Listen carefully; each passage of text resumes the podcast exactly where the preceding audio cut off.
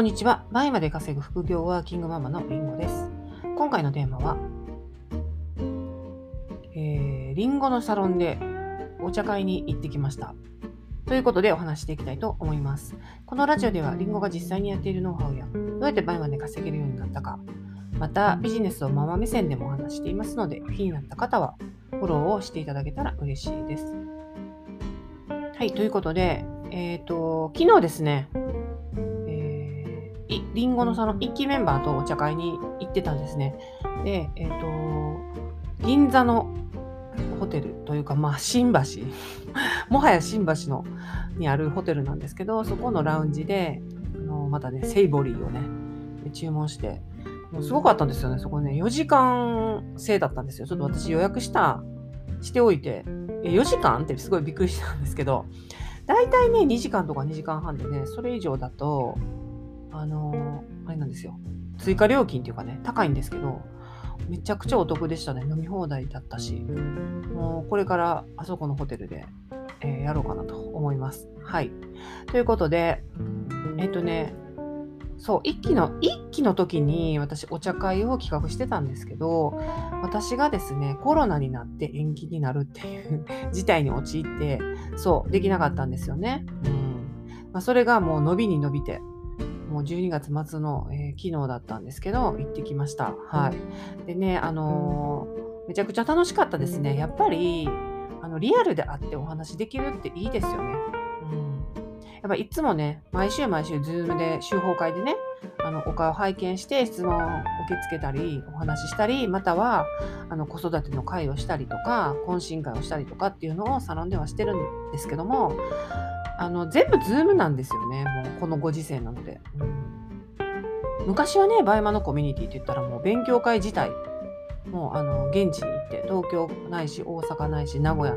開催地に行って勉強会を受けるっていうのが、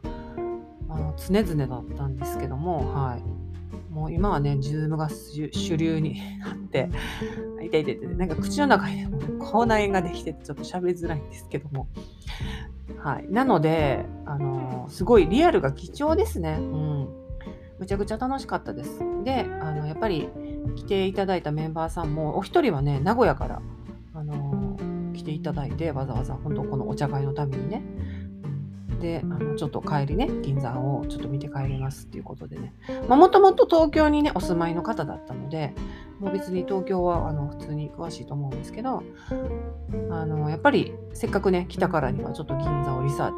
チして帰るということで、まあ、そういうふうにね、地方の方は使っていただけたりするので、まあ、お茶会の意味もね、さらにあったかなと思います。はい。で、あのーなんか、まあ、やっぱりメンバーさん同士もお互いが頑張ってるっていうのを、こう、 Zoom 上でする知るっていうより、もう本当にね、隣に座って、まあ、隣って言ってもね、ソファー席、かなり一人ずつデカめのソファーを用意してくださってたので、まあ、そんなもう、あの、至近距離っていうわけではないんですけど、はい。ゆったりね、座って、あの、お互いの近況を話したり、まあ、今だったらね、著作権の話もしたり、あとはそうですね、まあ、皆さんね、お子さんがいて、しかも、あれなんですよ。全員男の子のママだったんですね。そう、だから男の子あるあるのね、話になったり、まあ、あの、動きが激しくて大変ですよねっていう話ですね。うん、主に。もう、大変なんで、本当に。男の子は。はい。まあね、もう男の子いらっしゃる方はもううんうんっていうことだと思うんですけど、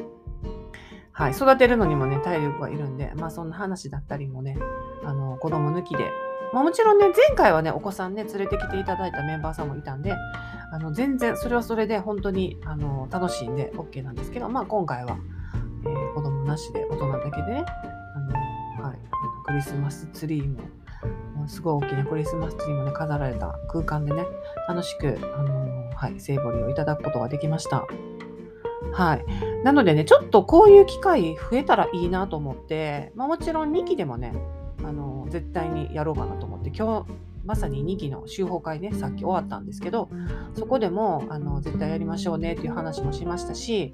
あと、そのサロンメンバーさん以外でも、ちょっと開催しようかなっていうふうに思いました。はい。まあ、ちょっと私がね、東京在住なんで、あの東京近郊の方だったり、まあ、もしくはね、こっちに来ていただけるような方がいらっしゃったら、あのちょっと実際にお会いしてね、お話ししても、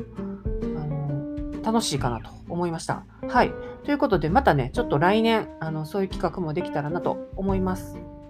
はい。ということで、ちょっと今回は短めなんですけど、今回も聴いていただきありがとうございました。それでは次回のラジオでお会いしましょう。りんごでした。